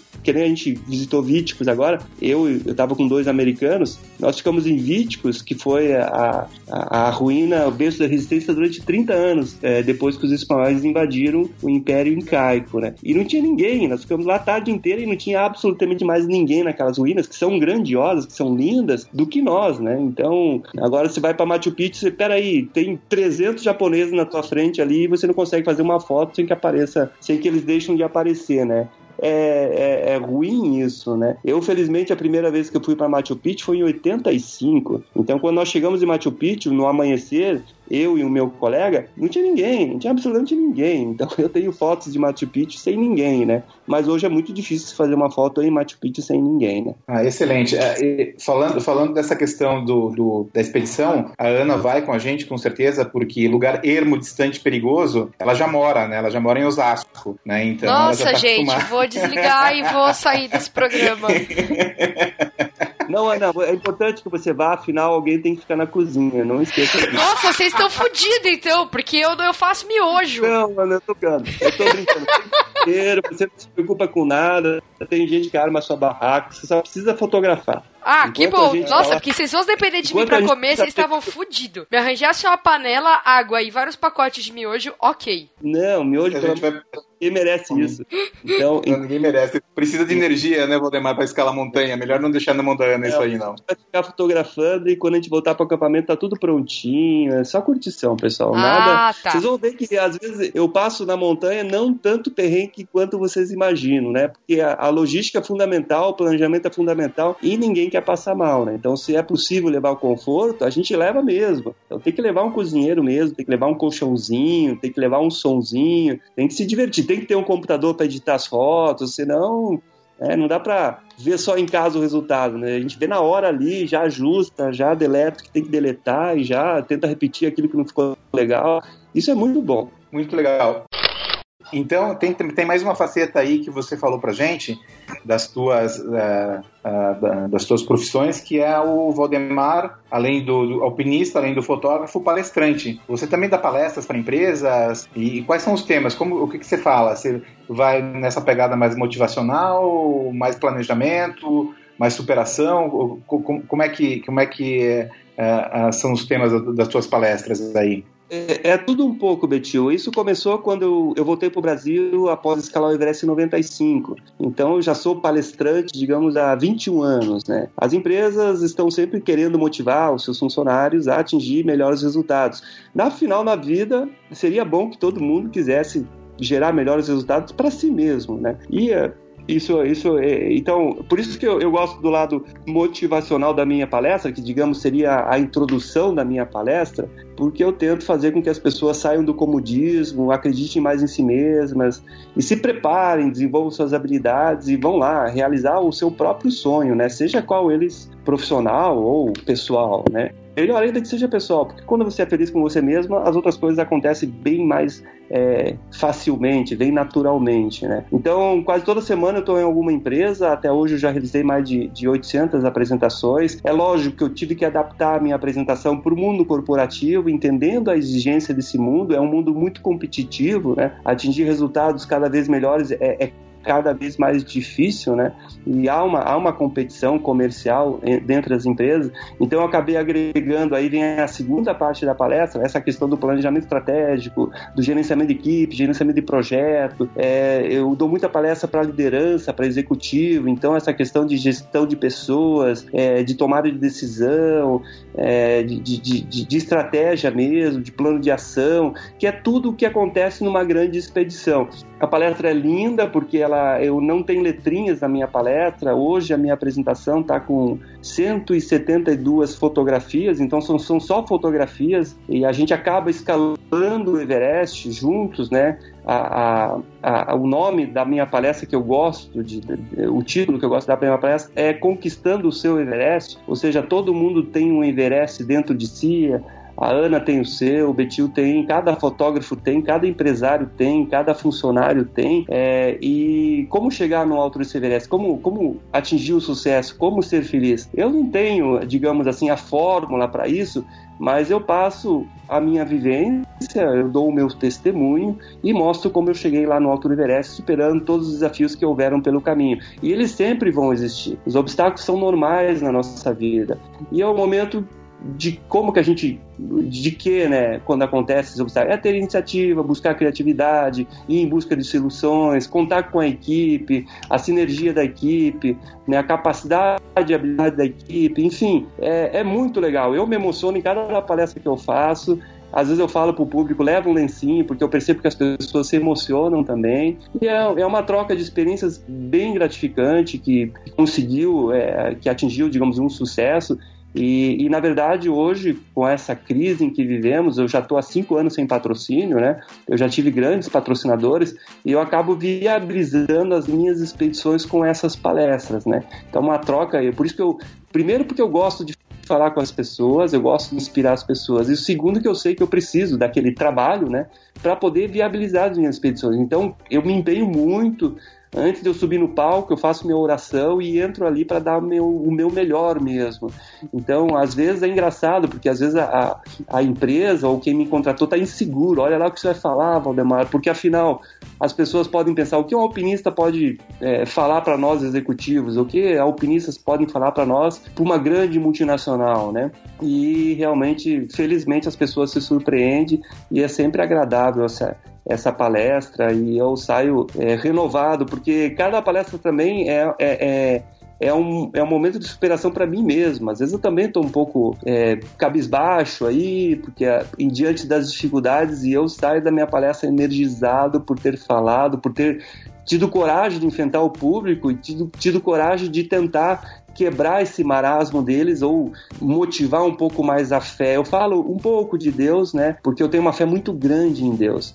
E quando você acredita realmente em alguma coisa, do fundo do seu coração, ela acontece, ela acontece mesmo. Eu acredito nisso. É, e por isso que eu já fui, já voltei tantas vezes das minhas escaladas, que é uma, outro, uma outra questão interessante que a gente que eu até falo nas palestras, eu não me orgulho é, é, tanto por já ter feito tudo que eu fiz até hoje, tantas montanhas escaladas. Eu me orgulho de ter feito isso e ter voltado para casa, estar tá aqui conversando com vocês do Papo de Fotógrafo, ter conhecido o Betil é, há, algum tempo, estou me inspirando muito nele. Ele fez com que eu me voltasse ainda mais para a fotografia, né? Que é uma coisa que sempre teve presente na minha vida e que eu nunca explorei, digamos assim. Como eu disse para vocês, eu nunca ganhei dinheiro com fotografia. Eu acho que estou perdendo tempo. Poderia ganhar dinheiro com as minhas fotografias. Gostaria de ganhar dinheiro com as minhas fotografias para poder fotografar mais, né? Então por isso até o Instagram faz pouquíssimo tempo que eu entrei no Instagram, Instagram e achei uma ferramenta fantástica, né? As pessoas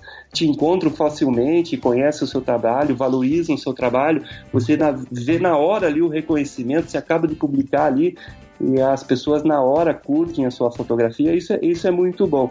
Enfim, as palestras é, é, é, um instrumento que eu tenho do meu trabalho. Eu sempre vou fazer, eu sou apaixonado pelas palestras. Cada público eu enfrento, para mim é um, é um novo desafio e, e, e eu quero re realmente derrubar aquela lágrima ali. Se, eu, se o público não levanta, geralmente o público no final levanta e aplaude de pé. Se ele não levanta e aplaude, eu, eu fico até contente, mas eu, eu sinto que eu não cheguei lá. E quando o público levanta, eu me arrepio mesmo, eu falo, putz, consegui, consegui chegar no alto de mais uma montanha. Minha vida é isso, é chegar no alto da montanha. Tem gente que gosta de matar um leão a cada dia. Eu acho esse negócio de matar meio triste. Eu prefiro chegar no alto de uma montanha.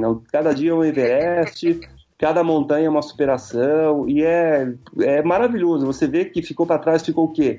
Ficou o suor, ficou a tristeza, ficou o cansaço, mas você conseguiu, cara. E se você conseguiu, aquilo ali te traz ânimo, te traz entusiasmo, força de vontade para ir em busca de um outro desafio, por maior que ele seja por mais tempo que ele demore para ser atingido, mas ele vai ser atingido. Eu acredito nisso. Tudo que eu me propus na minha vida hoje, e, o, e principalmente aquilo que eu ainda não consegui, eu sei que um dia eu vou conseguir. Lógico, eu estou falando para vocês, os desafios são montanhas, pessoal. E montanhas não são tão fáceis assim, não são tão fáceis de serem acessadas, não são tão fáceis de serem escaladas. Às vezes, apenas ir até lá já é uma vitória, ou seja, tentar já é uma vitória. E quando você tenta e não consegue, como eu já disse aqui para vocês, é maravilhoso. Eu não consigo esquecer um sonho inacabado. Eu volto tantas vezes quanto for necessário para poder realizar esse grande sonho. Ou seja, o gosto da vitória, a satisfação da realização quando você não consegue e depois consegue é muito, muito maior. Né? E faz com que você tenha muito mais entusiasmo para o seu futuro. É, Valdemar, você, você falando, é, te confesso que eu fiquei arrepiado aí enquanto você estava falando do impacto das tuas palavras, uh, que as tuas palavras tiveram em mim. E espero que os ouvintes tenham essa oportunidade de chegar nesse trecho da, uh, dessa entrevista, desse papo nosso e ouvir o que você falou, porque é, é fantástico. Acho que é uma, é uma lição de vida e as pessoas, uh, a gente vê muito, muita gente desistindo muito fácil hoje, até mesmo sem antes tentar aproveitando a cutucada que você deu, a provoca, provocada que você deu em mim e na Ana, como assim você não consegue? Sim, você consegue. Você nem tentou, né? Como que você não consegue, né? Você está desistindo antes de, de, tentar fazer o negócio, né? Então, Uh, uh, eu acho que esse bate-papo aqui está sendo fantástico, está sendo uma lição para gente, né, Ana, assim, de que do quanto a gente pode se superar e correr atrás, correr atrás das coisas, né? Sensacional. Eu acho que, quem sabe um dia a gente consiga ouvir uma palestra do, do Valdemar em um congresso de fotografia. Né? Vamos é, torcer é. para isso se realizar. Vamos, vamos tentar usar a nossa influência? É, é, é a influência de vocês, os influentes são vocês, você, você e o Rafa, né? Bom, eu, eu, eu, conto com vocês, estamos juntos a partir de agora, hein? É um compromisso que nós temos. Eu queria estar mais em contato com, com, com, os fotógrafos do Brasil. Eu conheço vários fotógrafos aqui no Sul, aqui em Curitiba, principalmente aqueles que curtem a natureza, fotógrafos de natureza, né? Mas agora eu convido você a conhecer um pouco mais da minha fotografia. Entra lá no site o Brasil no topo do mundo.com.br. O Brasil no topo do mundo é esse meu livro, um livro que uma autobiografia fotográfica, tem lá 1320 fotografias, então não é um livro de fotografia ou das fotografias mais bonitas do Valdemar. É um livro que conta através das fotos do Valdemar a sua história, a sua trajetória de vida. Então, é um livro que foi feito com muito carinho, demorei sete anos para fazer esse livro. Tem lá o prefácio do Pelé, é uma das, das coisas mais bonitas do livro, é o prefácio do Pelé, mas eu acho que o mais bonito mesmo é a minha paixão pela fotografia, são as montanhas ali, são as paisagens incríveis, são lugares que você pode ir sem nenhuma dificuldade, você não precisa ir para o Everest, você não precisa ir para o K2 para sentir muito da emoção que eu senti entre as montanhas. Tem montanhas aqui na América do Sul, tem montanhas nos Alpes, tem montanhas na África, que são extremamente acessíveis e que trazem toda a magia, todo o encantamento de uma grande escalada. Então entra lá, o Brasil no topo do mundo.com.br, você vai conhecer esse meu livro. Se puder comprar, compre, por favor. é, já está na sua segunda edição, né? Tá com um pouco mais de um ano que foi lançado. A primeira edição realmente foi rapidinho, né? É bom ter amigos nessas horas, né? Mas eu tenho lá, a segunda edição tá, tá aí, né? É um belo presente de final de ano. E o livro agora no final do ano vai ter, vai ter uma promoção bem legal. É um livro que pode ser comprado por, por pouco, assim. É bem mais barato que o livro do Sebastião Salgado. eu, eu tô com o livro na mão aqui e a gente iria entrar no tópico agora do livro.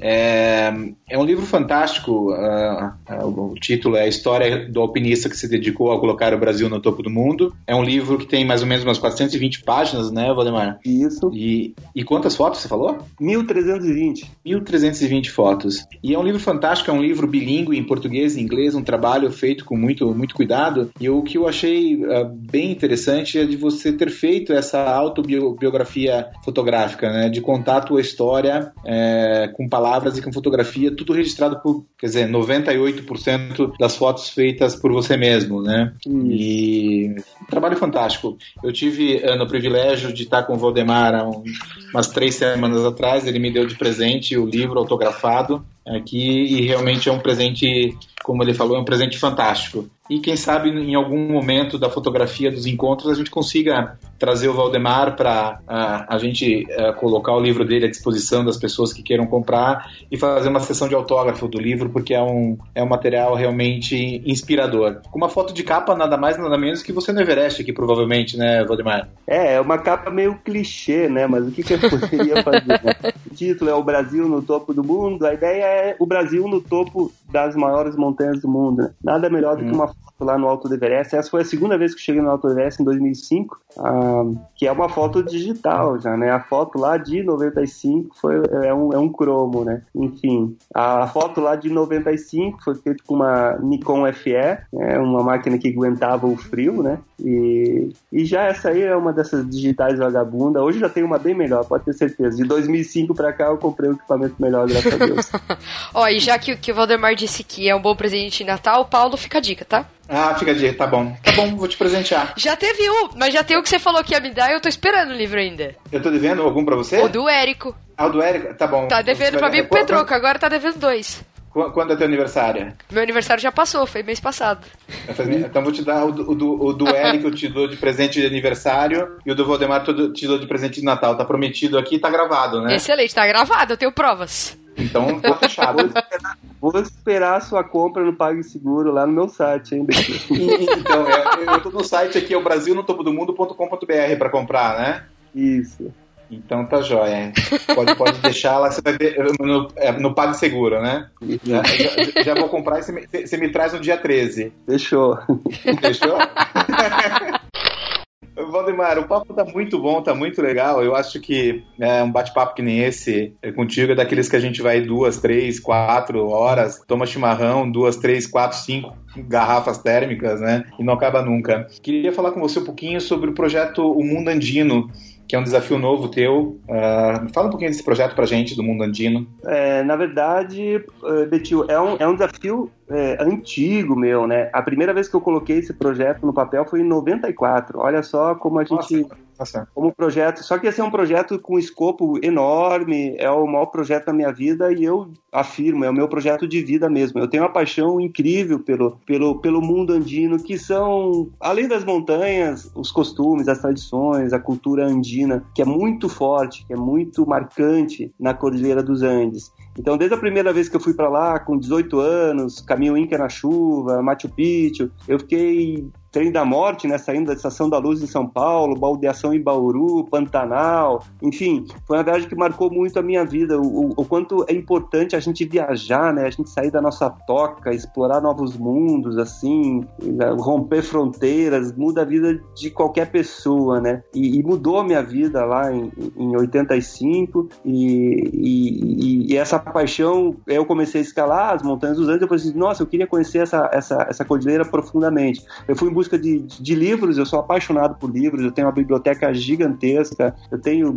centenas de livros de fotografia, assim, todo lugar que eu vou, eu, eu, eu sou um devorador de livros, eu, eu gasto muito dinheiro em livros, faça isso você também.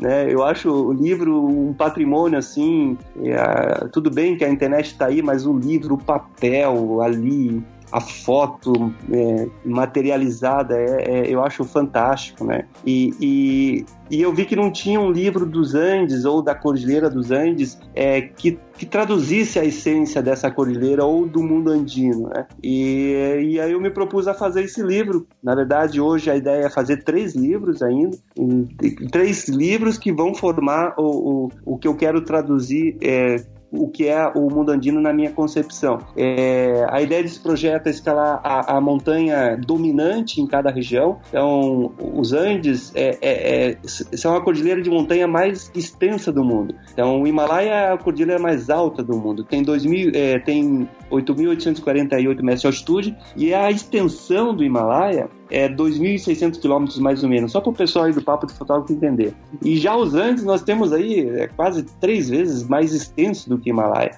E o Himalaia, os Alpes, as principais cordilheiras do mundo, ou pelo menos as mais imponentes, elas são paralelas à linha do Equador. Enquanto os Andes nascem, ou depende do teu ponto de vista, começam lá em cima da linha do Equador, lá na Venezuela, lá na Colômbia, próximo ao Mar do Caribe, cortam a linha do Equador e vão praticamente até a Antártida, até a Terra do Fogo. Então nós temos uma coisa interessante, os pisos ecológicos, a, a, o ambiente, ele se altera a partir da sua altitude. Então cada camada, a cada 200, 300 metros, é outro tipo de vegetação, é outro tipo de animal, é outro tipo de vida. Só que quanto mais ele se afasta da linha do Equador, ele também é, é provoca uma sucessão de diferentes pisos ecológicos também. Ou seja, quanto mais próxima da linha do Equador, mais tropical, mais incidência de radiação solar tem a natureza. Quanto mais longe, mais frio, menos sol é, atinge, né? Os, as regiões polares são praticamente sem vida, né? Dentro da Antártida, por exemplo, não tem absolutamente nenhum tipo de vida, né? Tem pinguim lá no, no litoral, onde bate o mar no gelo, mas lá dentro não tem nenhum, nenhum tipo de vida, lá dentro do próximo ao Polo Sul. Então, é, é por isso que, que os Andes são fascinantes. A, a, a, diversidade, tanto em termos físico quanto de vida, e aí vem tanto a vida, a, digamos, animal mesmo, selvagem, quanto a vida humana, ela é muito diversificada nos Andes. Então, a gente tem aí um mosaico incrível é, em todos os sentidos. Por isso que eu me apaixonei pelo mundo andino. Então, é, no meu ponto de vista, são as cordilheiras, é, é, o conjunto de montanhas do mundo mais fascinante, mais diversificado. É, e a ideia, e traduzir isso num trabalho é um grande desafio, né? Eu conheço então hoje os Andes desde 85, são 31 anos que eu viajo, eu conheço todos os países andinos, mas eu não conheço totalmente os Andes ainda, porque tem muitas pequenas cordilheiras. A Cordilheira dos Andes é formada por outras inúmeras cordilheiras menores, como a nossa Serra do Mar, como eu falei aqui do Marumbi, né? E cada uma dessas cordilheiras tem a sua particularidade. Agora eu acabei de voltar de Vilcabamba, que é uma das cordilheiras que tem próximos a Cusco, né? Dentro de Vilcabamba nós temos Machu Picchu, nós temos Choquequirau, nós temos Víticos, que eu falei para vocês. Ela está entre o rio Apurimac e o rio Urubamba. E ela se, é, é, ela se desenvolve em direção à selva amazônica. Então, numa cordilheira, a gente tem uma montanha que tem 6.200 metros de altitude e tem montanhas que estão lá praticamente é, no meio da selva amazônica a 200 metros de altitude. Ou seja, imagine a riqueza de vida que tem nesse pedaço, que é uma cordilheira, entre aspas, pequena dos Andes, mas é uma cordilheira exuberante. Então, conhecer todas essas, essas centenas de cordilheiras, é muito ousado, é um projeto muito ousado o Mundo Andino. Então por isso que eu comecei lá em 94, consegui executar, comecei a executar só em 2004, quando eu cons consegui construir o Andino. O Andino é um motorhome 4x4, é um caminhão é, de 9 metros de comprimento, 4 metros de altura, pesa 15 toneladas, e ali a gente tem tudo dentro do Andino. Tem cama, banheiro, cozinha, tudo para seis pessoas. E eu tenho uma caminhonete que é a Andina, o Andina e o Andino. A caminhonete também é super equipada, preparada com guincho, preparada para enfrentar, as piores condições. Até onde o Andino consegue chegar, a gente chega. Ali vira o acampamento base, ali fica o Betil e a Ana fotografando, e a gente, com os alpinistas, entra na Andina, consegue avançar mais 20, 30, 40 quilômetros, se aproximar da montanha e escalar a montanha. Enquanto a gente está escalando a montanha, essa equipe de apoio que ficou lá no Andino, junto com o Betil e com a Ana, tá, faz um trabalho socioeducacional nas comunidades andinas, procurando levar melhoria às condições dessa, dessa comunidade. Faz uma oficina de fotografia, faz um trabalho de reciclagem de lixo, distribui cesta básica, a gente leva um clínico geral, ele faz o atendimento básico para a população, e a gente vai viver ali duas, três semanas. Aí a gente pega, levanta o acampamento e vai para uma outra montanha. Esse é o dinamismo do mundo andino. Né? Então, esse é o projeto. Ele encalhou no final de 2004, por, final, por falta de patrocínio.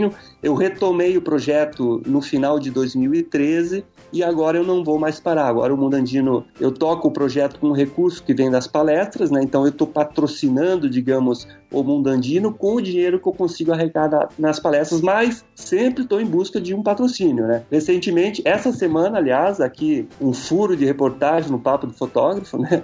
Nós conseguimos aprovar Nós conseguimos apro aprovar no, no, pela lei do audiovisual, na Ancine, o projeto Munandino vai, vai virar uma temporada de episódios aí para televisão. Então nós estamos em busca, o projeto tá aprovado, agora tem que captar recursos, né? O, o Betil prometeu que vai me ajudar, né? Nós estamos aí na estrada tentando o patrocínio. Eu tenho certeza absoluta que nós vamos conseguir, porque nós não vamos descansar enquanto não conseguir esse patrocínio e provavelmente o ano que vem nós vamos ficar seis meses, né, sem voltar para casa, é, na Bolívia e no Peru, produzindo esse, esse material, né. Já tem vários amigos fotógrafos que vão participar desse projeto. Quem sabe você aí pode se unir a gente em algum momento. Isso é real, gente. Eu não estou brincando. É, as pessoas que me procuram e que realmente mostram a paixão pelo seu trabalho, a gente acaba. Eu gosto de trabalhar com pessoas apaixonadas pelo que fazem e aí às vezes a gente faz uma parceria e viabiliza alguma coisa juntos, né? Então, o Mundo Andino é, é, é incrível, é incrível. É, quem entrar no meu site agora é, e ver o que foi a expedição Vilcabamba, nós ficamos 30, 33 dias lá em Vilcabamba. Gente, a gente viu coisas incríveis em 33 dias. Eu produzi um material fotográfico lindíssimo em 33, em 33 dias. Realmente é, ruínas incas, caminhos incas, como eu disse, da Puia, é, espécies vegetais raríssimas, endêmicas. É, tem uma foto do, do, de um veado de cauda branca hum, a 4.500 metros de altitude, no meio de um. Uma das fotos que eu fiz, eu comecei a contar, tinham 22 veados numa foto. É um animal que está em extinção hoje, que você encontra um bando com 22 espécies. É, é algo é emocionante você estar tá lá fotografando isso, você vê coisas realmente, espécies de orquídeas que, que muitas pessoas pensavam que já tivessem extintas também. É, é, é realmente, os Andes realmente é, é, são as minhas montanhas por excelência, é onde eu me sinto praticamente em casa porque estão aqui pertinho do Brasil. Então, quando você pensa fazer uma viagem para um lugar exótico, não pense em ir para o Himalaia, ou ir para África, ou ir para Ásia. Gente, está aqui do lado de casa. Pega o teu Fusca 66 e vai, é bem pertinho. Antigamente era muito difícil, as estradas eram, eram bem inacessíveis. Hoje não, as estradas estão tão boas, algumas esburacadas, mas você passa do mesmo jeito, devagarinho. O importante é ter tempo, né? Não dá para ir lá em duas semanas e dizer que fui até o Ushuaia e voltei em duas semanas, como muita gente faz. Você tem que realmente ter, no mínimo, um mês, dois meses, três meses. Tem que abrir um espaço na sua vida e pegar a estrada com calma e fazer um trabalho com calma. Então, o Mundandina é isso, é, é uma paixão para mim. Esse material, muita coisa já foi feita. Isso é legal, porque eu tenho fotos lá de 30 anos atrás. Por exemplo, nós estamos passando por um momentos é, delicados em razão razão do aquecimento global. Então, a retração, a retração do glaciar nessas montanhas, que eu conheci há 30 anos atrás e que eu continuo visitando hoje, é assustadora. Você vê glaciares, que fotos que eu fiz, onde a língua do glaciar vinha até uma determinada altitude, ao determinado ponto, ele está 2, 3 quilômetros retra, retraído lá atrás, entende? Eu tenho fotos do antes e do depois em 30 anos, entende? E o glaciar é, são as teves eternas. Os glaciares foram formados através de séculos de, de existência de, de, tempo, né? E hoje eles se dissolvem. A gente foi há dois anos atrás no Salcantay, que é uma montanha que a gente escalou agora no mês passado, e, e colocamos uma, uma fita numa ponta de uma corda para fazer um rapel, para fazer uma descida técnica, né? A gente tava com os pés no chão e colocamos a corda nessa fita. Hoje, essa mesma fita, ela ficou abandonada lá, ela tá a 5 metros de altura, gente, ela tá lá em cima. O glaciar, em dois anos, perdeu 5 metros de espessura.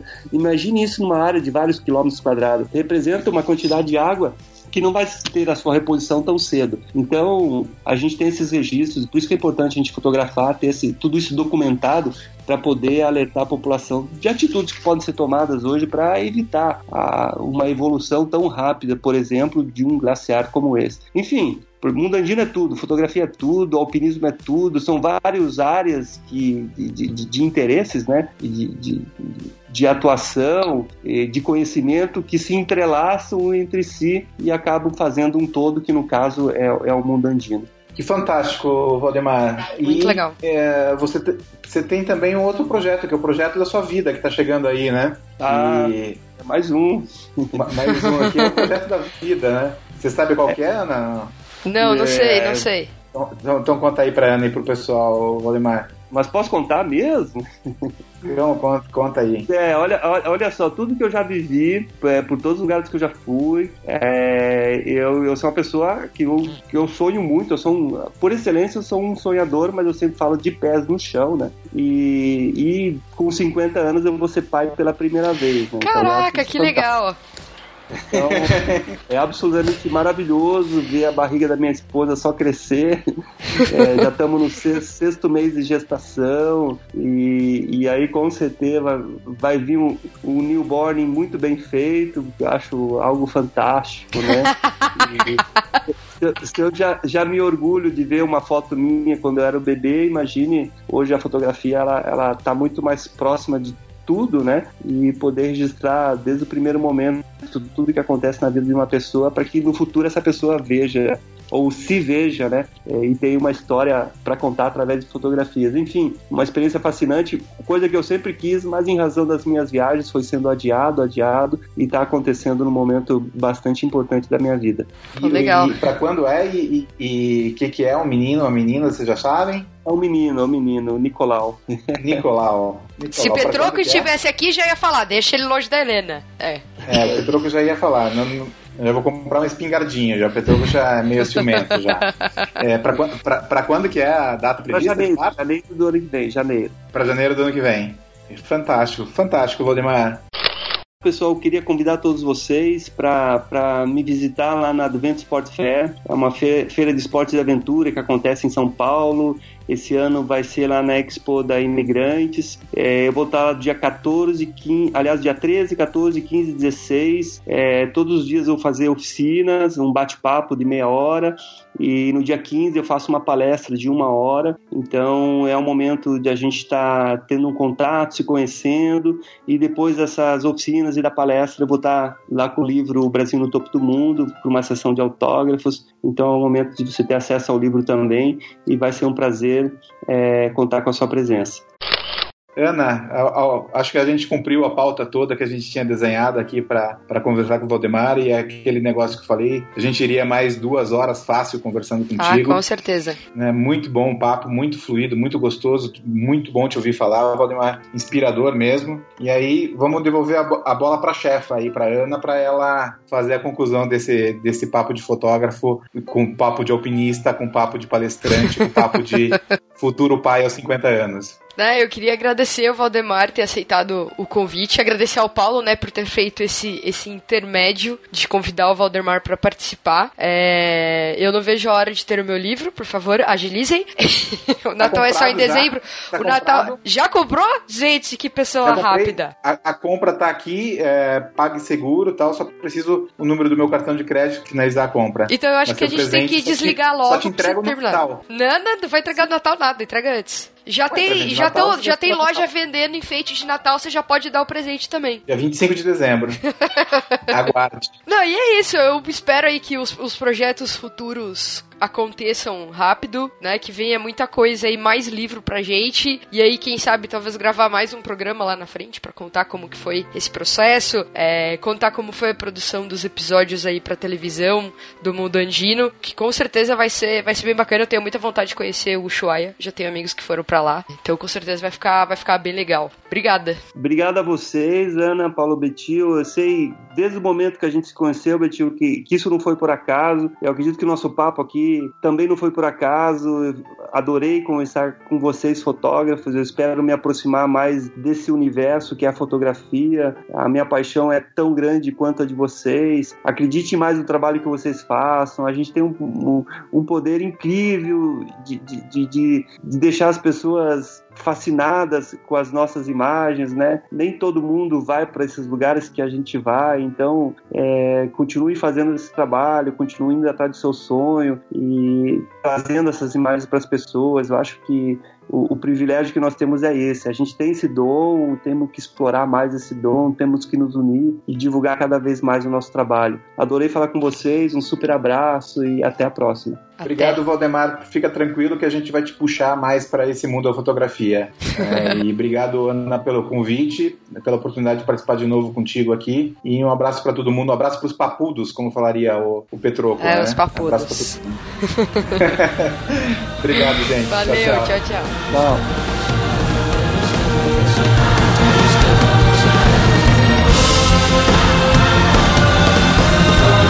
Thank you.